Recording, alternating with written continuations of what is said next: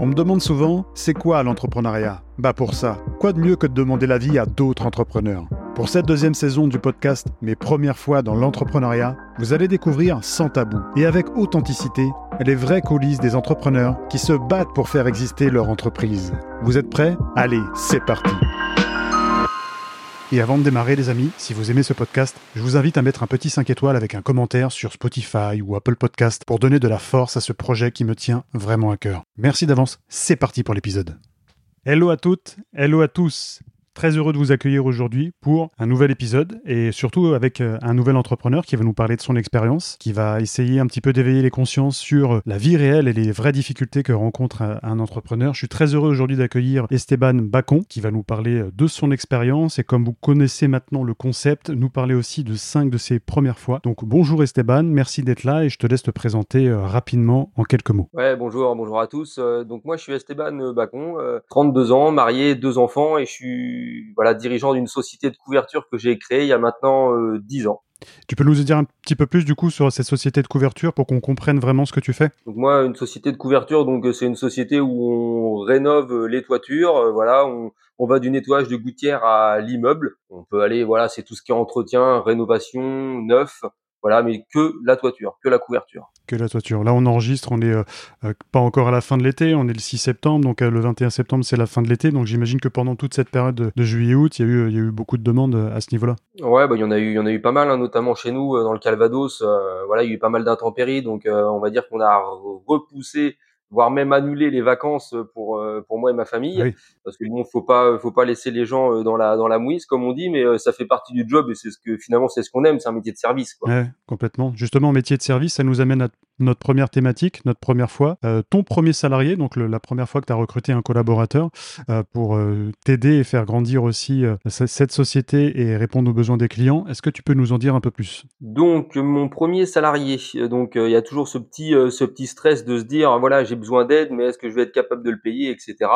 Bon, déjà, ma, mon premier réflexe, ça a été de demander au comptable combien ça me coûterait au global.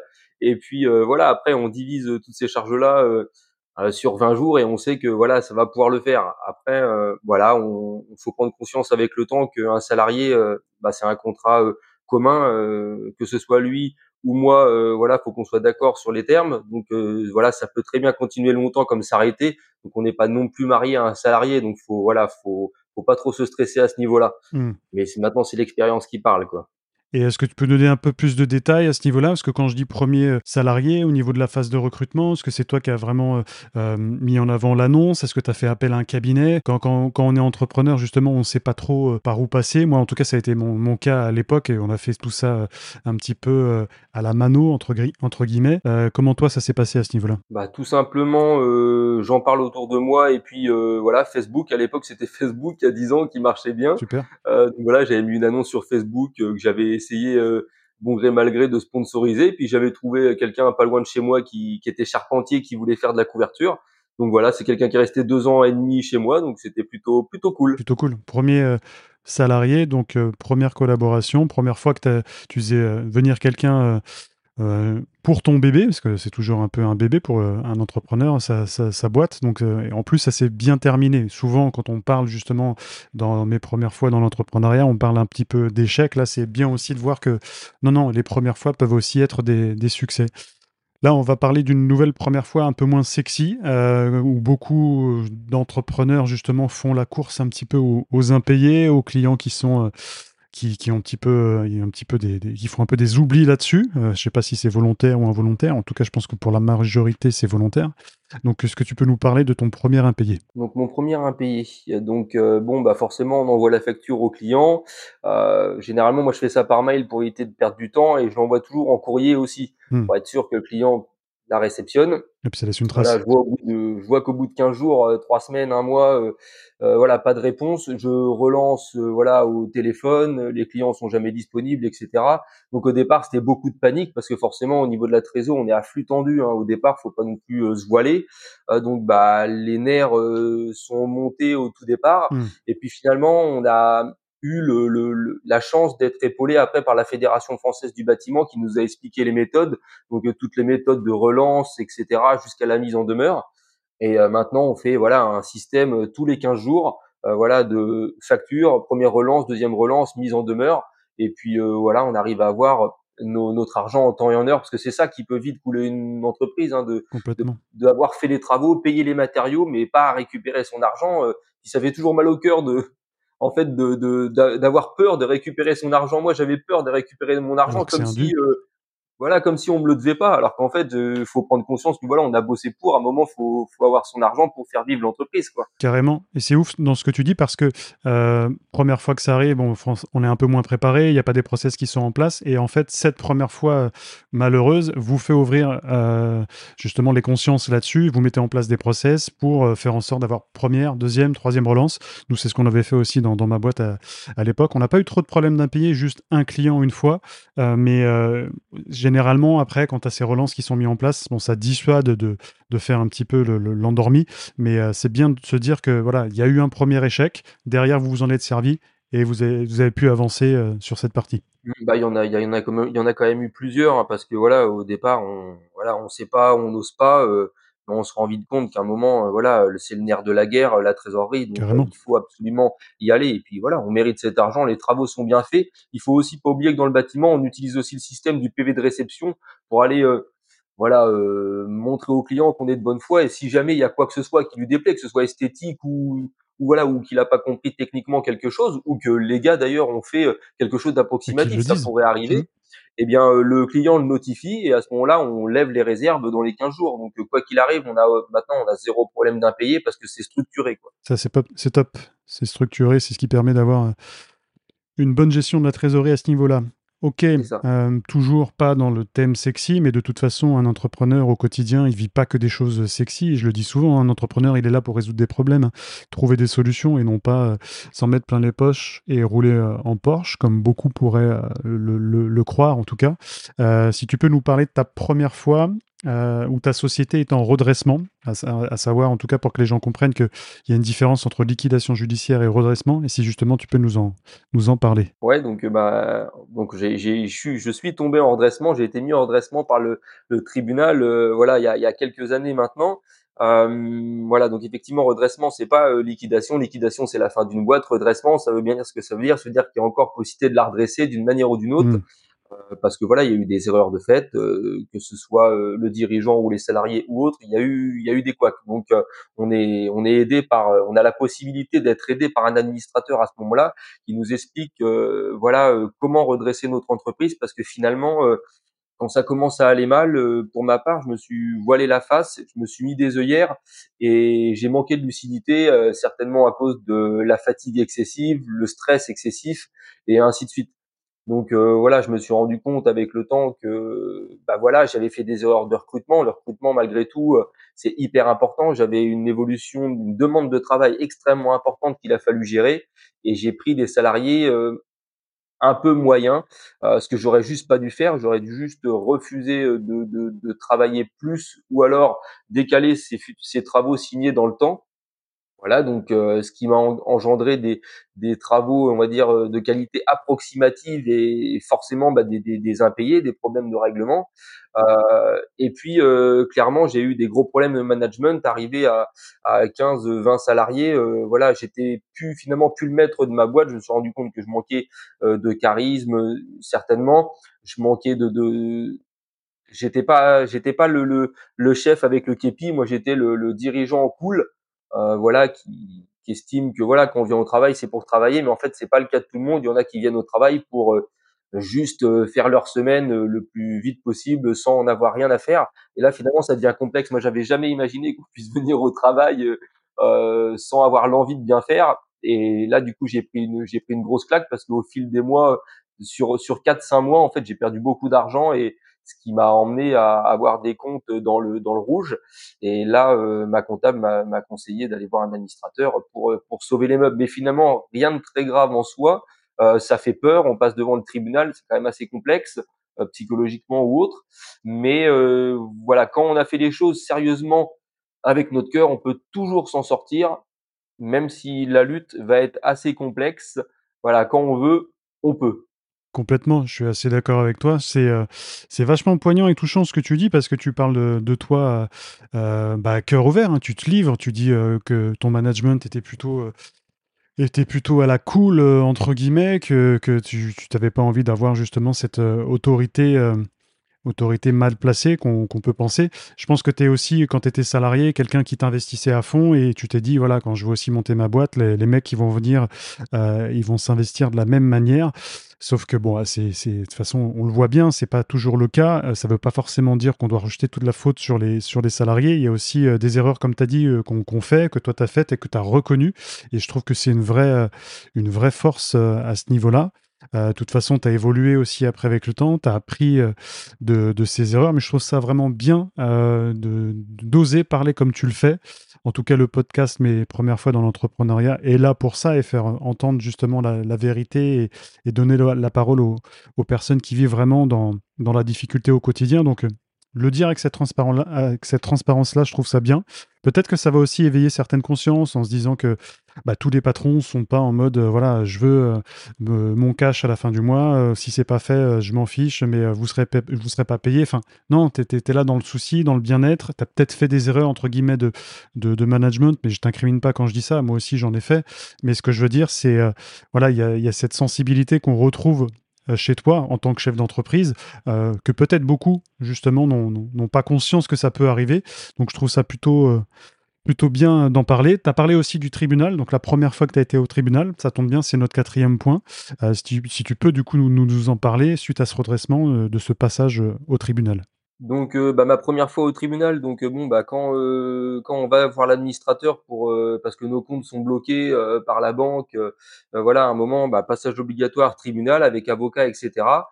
Heu, donc, en fait, on va dans une salle où, en fait, clairement, tout est de notre faute et maintenant, heu, il nous énumère les chiffres qui sont énormes qui ont été clairement chez moi multipliés par 2 par rapport à ce que je devais. Bon, je peux le dire, en gros, j'avais une dette de aux alentours des 200 000 euros et ils m'ont sorti une dette la première fois aux alentours des 500 000.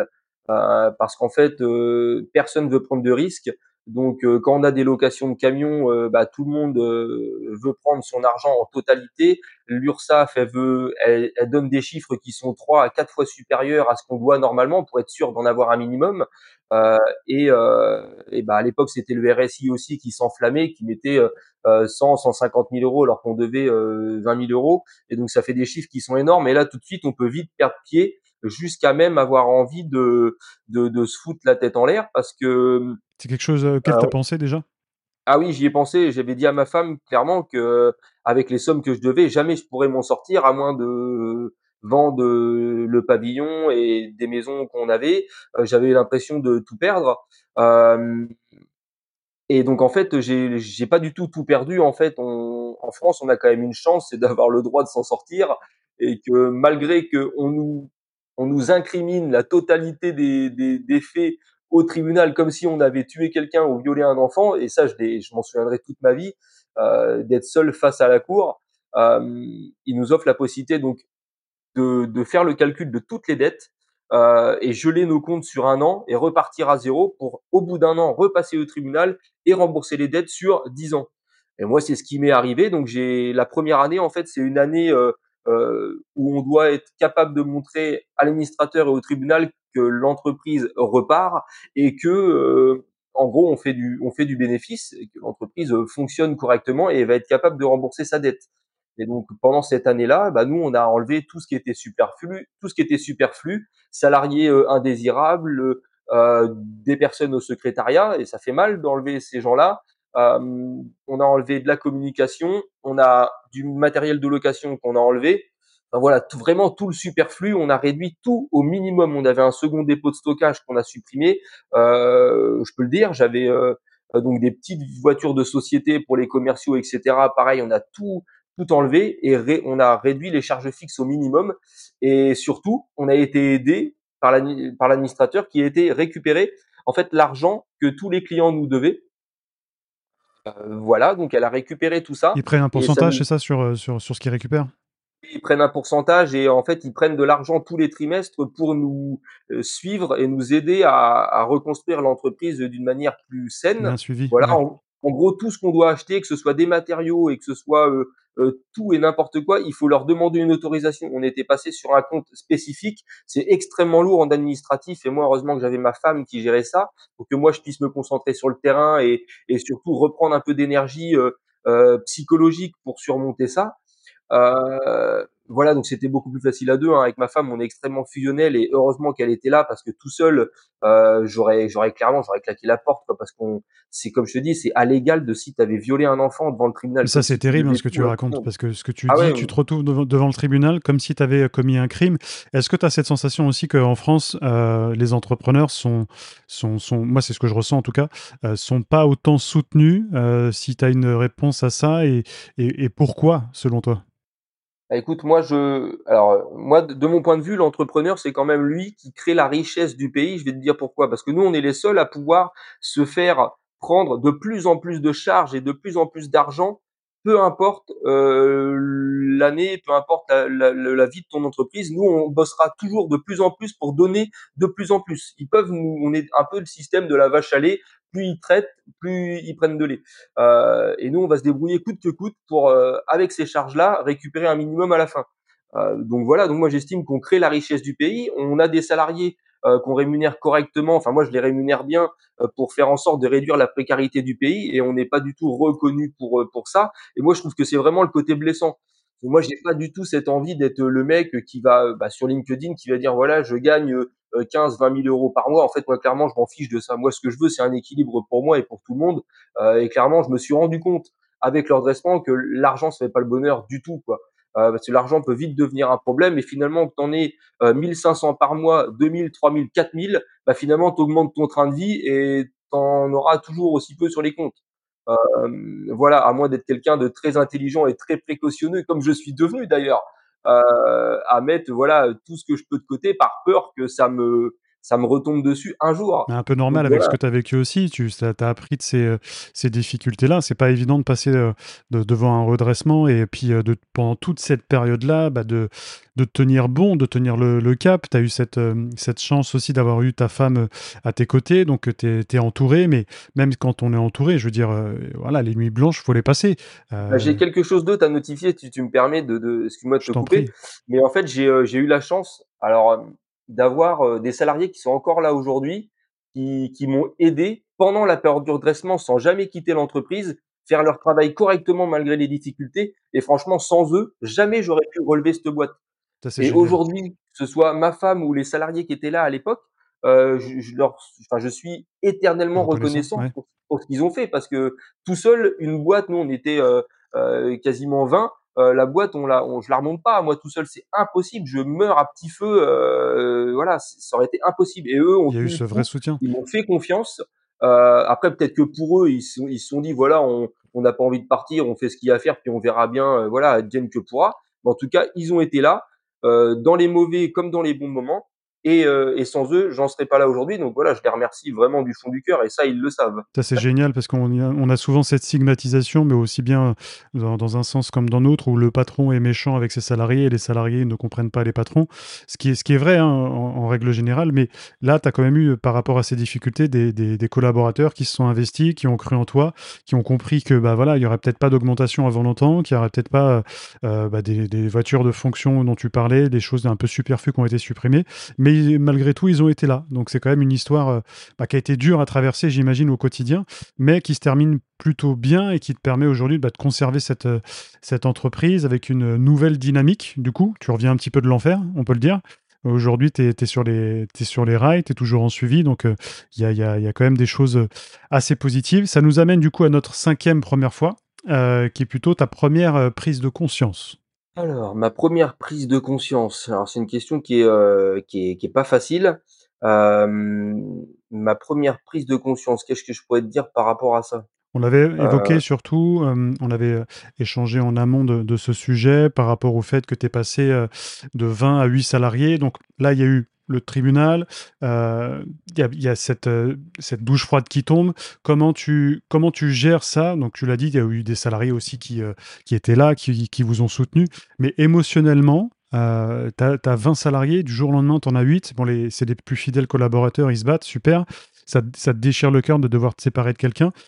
Émotionnellement, même si tu as été soutenu aussi par ta femme, comment tu gères cette partie-là Le fait de voir 20 euh, salariés devenir 8 salariés euh, quelques mois bah après? pour, le, pour le coup, euh, en fait, ma, ma, vraie prise de conscience, c'était, c'était qu'on pouvait pas faire confiance à tout le monde, que la vie, c'était pas le monde des bisounours.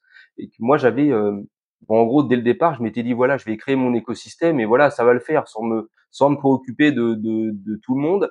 Et en fait, ce qui s'est passé, c'est que plus l'entreprise se développait, plus j'étais happé par des commerciaux qui venaient me voir tous les jours, des salariés qui venaient euh, me déposer des CV parce qu'ils savaient que moi je payais bien. finalement, je me suis retrouvé avec des gens euh, qui m'ont embobiné quoi. Clairement, j'ai voulu faire confiance et euh, et ça l'a pas fait du tout. J'ai été pris pour un pour un pour un imbécile. Été trop naïf. Pourtant, j'avais passé un master, un master 2 en management et gestion d'entreprise et j'avais jamais imaginé que ça pourrait euh, euh, casser dans mon propre camp parce que je pensais que j'étais quelqu'un de cool, que je faisais euh, aux autres ce que j'aurais aimé qu'on fasse pour moi. Donc, du coup, voilà, c'est en fait c'est que d'être gentil c'est bien, mais ça n'exclut pas le contrôle. et voilà, c'est vraiment ce que j'en ai retiré par rapport à la prise de conscience que tu évoquais tout de suite. Ok, c'est plutôt des, des, bonnes leçons que tu as tirées de tout ça et c'est bien que tu partages ça avec nous. Je pense que ça peut parler à beaucoup de monde, aux gens qui peut-être euh, traversent des difficultés euh, dans leur entreprise, avec des collaborateurs aussi, ou qui veulent embaucher des salariés. Voilà, que, que malgré qu'on ait un master en management, que malgré que justement euh, on ait envie en tout cas de conquérir le monde avec des collaborateurs, comme moi ça peut être le cas en 2016 quand j'ai voulu monter mon entreprise, il y a une différence je pense entre théorie et pratique et ça faut en avoir conscience. De toute façon, quand on démarre, euh, il y a une grosse différence, je pense, dis-moi hein, euh, si, tu me contredis, entre l'idée de départ, tiens, je veux monter ma société euh, aujourd'hui de, de, télémarketing, je veux monter ma société de couverture, et la réalité entre quand tu es sur le terrain, quand vraiment il y a ces clients qui sortent des impayés, quand toi tu dois sortir l'argent pour tes collaborateurs, en fait, je pense qu'il y a l'état d'esprit qui change, littéralement. Euh, il y a une différence entre dire je veux être chef d'entreprise et je suis chef d'entreprise au quotidien. Bah, moi, dès le, de toute façon, dès que j'ai commencé la couverture, en fait, je suis arrivé à la couverture, on va le dire un peu par hasard. Euh, voilà, j'aurais pu être euh, carleur, j'aurais pu être maçon. Bref, je suis devenu, devenu couvreur grâce à, à quelqu'un qui m'a qui m'a embauché, qui a été super cool avec moi dès le plus jeune âge. Mais moi, dès le dès le départ, je voulais être maître de mon destin, maître de moi-même. Voilà, je, je suis pas facilement maniable, on va dire, quand je suis salarié. Donc voilà, j'ai appris le boulot bien comme il faut pour gérer une boîte. Voilà, simplement au départ, euh, le premier jour, je me suis dit voilà, je vais être tout seul, euh, ça va le faire, euh, je suis courageux, etc. Impossible. J'ai entre la gestion des papiers physiquement, etc. En gros, moi, je me suis toujours dit, je veux rendre les devis très rapidement. Donc, en gros, je travaillais comme un fou la journée. Le soir, devis. Le, le soir, client. La nuit, devis. Facture, etc. Et en fait, je me suis rendu compte au bout de quelques mois que j'avais bouffé mon quota d'énergie et que je pouvais même plus lever un, verre d'eau euh, pour boire. Quoi. Donc j'étais sous anti-inflammatoire euh, tous les jours. Et donc là, euh, je me suis dit bon, il faut quand même qu'on fasse quelque chose. Donc rapidement, j'ai eu deux, trois, quatre salariés, ma femme qui est arrivée, et tout de suite là, j'ai senti en fait la, la, la pièce maîtresse d'une boîte, c'est quand même le secrétariat, parce que euh, on se rend pas compte nous dans, dans le bâtiment, mais euh, j'en vois encore aujourd'hui. Si on contrôle pas les factures fournisseurs, on, les erreurs elles sont énormes et à la fin de l'année sur le bilan, on a perdu 15, 20, 25, 30 000 euros quoi. Donc euh, nous, ah voilà, donc finalement, ça nous a remboursé la secrétaire qui est au bureau, qui prend les rendez-vous, qui gère le planning des rendez-vous, qui gère la facturation, la compta, etc. Donc finalement, on a l'impression sur l'instant de perdre de l'argent, mais en fait, on en a gagné. Et euh, donc du coup, ça a carrément changé de ce que j'avais imaginé au tout départ, du truc que je voulais faire tout seul. Euh, voilà, on est en fait, on est obligé de, en tant que chef d'entreprise, parce que finalement c'est ça notre métier. Je suis plus couvreur, je suis dirigeant d'une société de couverture. Je dois être le, le c'est bête à dire, mais en gros, je suis voilà, je suis en haut de la pyramide. Moi, je chapeaute tout, je fais en sorte que tout aille bien, et voilà, que le château de cartes tombe pas d'en bas ou d'un étage à l'autre. Donc euh, voilà, il faut que j'essaye de faire en sorte qu'il y ait un équilibre et que ça fonctionne. Voilà, c'est ça. Donc moi, ma priorité aujourd'hui, c'est plus d'aller sur le chantier, c'est de faire en sorte que tout le monde soit bien, que les matériaux qu'on utilise soient bons, qu'on se fasse pas voler de l'argent, qu'on ne vole pas les clients non plus, que ce que les gars font ce soit conforme à ce que moi on a signé avec le client. Euh, voilà, c'est tout un, c'est tout un, c'est process comme ça qui donne un équilibre au sujet. Qui donne un équilibre. Ok, top. On arrive à la fin de l'interview. Déjà, je voulais juste te remercier, avant de te poser la dernière question que je pose à tous mes invités, te remercier pour euh, bah, nous avoir donné euh, beaucoup de matière par rapport à ce que tu as vécu en, tant que chef d'entreprise, d'avoir parlé avec ton cœur. Ça se ressent aussi euh, en termes d'émotions. Je pense que tu es quelqu'un d'assez hypersensible et, ça, peut se, ça peut se ressentir. Je pense pas être le seul à l'avoir ressenti. C'est génial de se dire, voilà, c'est un chef d'entreprise qui manage des salariés, il est hypersensible, il fait des choses avec le cœur, c'est pas un tyran, donc c'est plutôt cool et j'accentue vraiment là-dessus, de se dire qu'il y a des gens humains en tout cas euh, derrière tout ça. Donc dernière question, mais merci encore euh, pour, pour, pour, tout ça, pour, pour nous avoir délivré euh, cette richesse. Et dernière question, qu'est-ce que tu conseillerais demain, pas forcément dans ton domaine d'activité, mais une personne qui vient te voir et qui dit Esteban, j'ai envie de monter une entreprise, j'ai envie de, de me lancer dans l'entrepreneuriat, qu'est-ce que tu me conseillerais? Moi, je conseillerais de, mmh, voilà, d'entendre tout ce que les gens ont à te dire, mais pas forcément de le prendre en compte parce que tous ceux que tu vas rencontrer autour, à qui tu vas parler de ton projet, ils seront jamais d'accord parce qu'ils ont peur que tu les doubles. Euh, mmh. Voilà, moi, moi, c'est ce qui m'est arrivé et euh, et dès le départ, en plus, euh, voilà, quand je dis que je me lance, tout le monde me dit autour, t'inquiète, on va te donner des chantiers, etc. Et en fait, j'en ai eu zéro, de la part de l'entourage. Donc, il faut vraiment faire confiance à personne, n'écouter que soi. Si tu as confiance en toi et que tu fais les choses avec ton cœur, ça marche, tôt ou tard. Juste pas voler les gens, et faire ça en pleine conscience. Travailler avec honnêteté, faire confiance euh, à son instinct et euh, pas forcément faire confiance aux gens qui, te disent euh, c'est bon, on est 15, on viendra quand tu vas ouvrir ton entreprise et le jour J, tu les appelles, il n'y a plus personne. Ça, ça fonctionne pas, ouais. Ok, top. Encore merci Esteban d'être intervenu chez nous dans le podcast Mes premières fois dans l'entrepreneuriat. C'était un vrai plaisir, donc merci à toi.